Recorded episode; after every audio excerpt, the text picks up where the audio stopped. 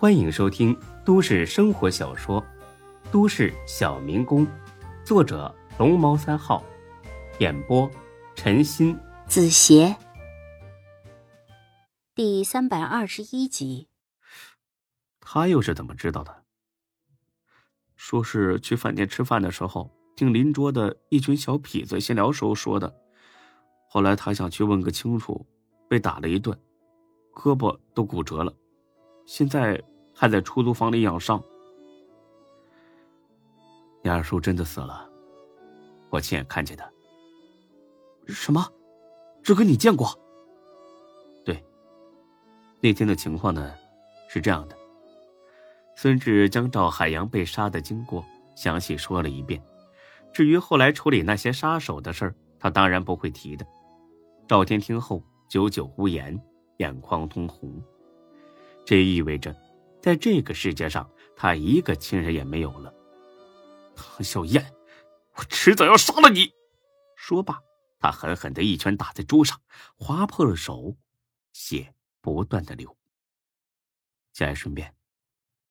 如果有什么需要帮忙的，尽管开口，我会尽力而为。赵天没说话，冷冷的看着窗外。过了很久，他才开口：“我想告诉你一件事。你说，你还记得我父亲是怎么死的吗？坠楼啊？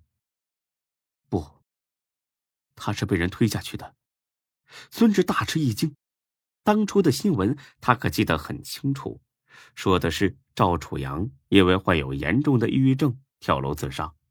当然，孙志他们的看法是赵楚阳平日里收了别人太多钱，干了太多见不得人的事儿，因为赵天被抓，他怕牵扯出自己，这才畏罪自杀的。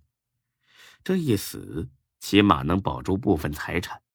当然，这种话。是不可能对赵天说的。你爸不是因为抑郁症吗？赵天冷笑一声，哼，简直就是放屁。我爸根本不是抑郁症，他出事前一天还跟我商量今年过年去哪儿旅游，还说今年很可能会更上一步，怎么可能自杀呢？经他这么一说，孙志也觉得疑点重重。有什么证据吗？赵天掏出手机，打开了短信，只有一条，是赵楚阳发给赵天的，内容只有一个字：跑。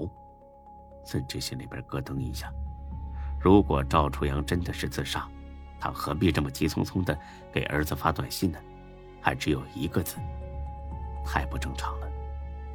唯一的解释就是赵楚阳已经来不及发更多的内容了，他知道自己必死无疑。所以在最后一刻发出信息，告诉儿子赶紧逃，不是逃避法律的惩罚，而是逃命。你一开始没发现这短信不对劲吗？赵天苦笑一声：“ 我那时候还在拘留所，怎么可能见到手机啊？后来玩书把我捞了出来，我也没太在意这事儿。直到前几天，我才把这手机翻了出来，发现这短信的。”孙志意识到，这里面肯定有一个巨大的阴谋。这事儿还有谁知道？只有我自己知道。那行，不要再告诉任何人了。知道的人越少，你才越安全。我明白，所以我到火锅店当服务员，为的就是让那些害死我爸的人觉得我什么都不知道，我人在。孙志新说：“你小子还挺聪明，我都差点信了你是出来打工养家糊口，原来这都是障眼法。”我明白了，你想让我怎么帮你？帮我找到唐小燕。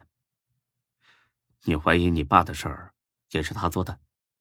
赵天点了点头。肯定是他，别人没这个动机，他先害死我父亲。然后又害死我二叔，为的就是侵吞我们家的产业。孙志觉得这个结论倒是合情合理。就唐小燕那种嚣张跋扈的人，完全能做出六亲不认、杀人夺财的勾当。不瞒你说，我一直在找他，但是一点消息都没有。赵天环视四周，确定没人偷听。我打听到了，他养一个小白脸是金贵 KTV 的一个少爷，但具体是哪一个，还没摸清楚呢。你想让我搞清楚？是的，志哥，如果我自己去的话，或者让赵叔去，马上就会露馅的。那你为什么不找别人呢？花钱雇个人也不难吧？事关重大，我不敢有半点大意。让别人去，我不放心呐。那你就这么信任我？嗯。看着他真诚的目光，孙志笑了。当初差点砍了自己，如今却成了好朋友。人这一辈子真是难以预料。那行，我答应你。是东苑路的那家 KTV 是不是？嗯，对。行，这事儿报我身上了。见孙志答应，赵天很是高兴，他掏出一沓钱来，谢志哥，这些钱你拿着。什么意思？打我脸呢？我帮你，是当朋友才答应帮你的。你这样的话，不就是在侮辱我吗？不是我跟你装逼，你觉得我差这点钱？志哥，你误会了，我不是给你报酬。你去金贵 KTV 那不得花钱吗？我给的是这个钱，这个钱总不能让你出了吧？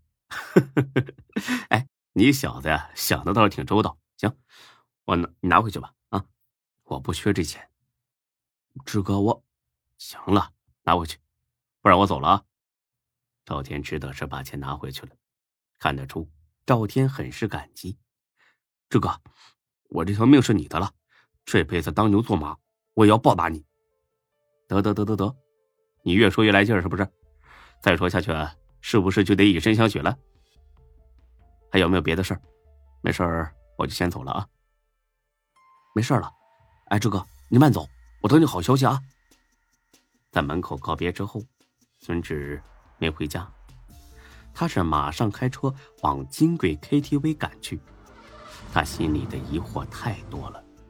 就算不是为了帮赵天，他也想尽快的找到唐小燕，撬开这个恶毒女人的嘴，听听她的阴谋。停好车，孙志大摇大摆的进去了。大厅里站了两排美女，差不多有十来个，组成了一道迎宾线。欢迎光临金贵 KTV，祝您玩的高兴。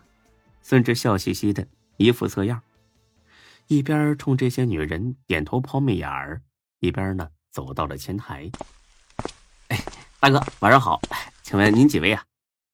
孙志本来就是过来找茬的，因此这时候说话冲得很。本集播讲完毕，谢谢您的收听，欢迎关注主播更多作品。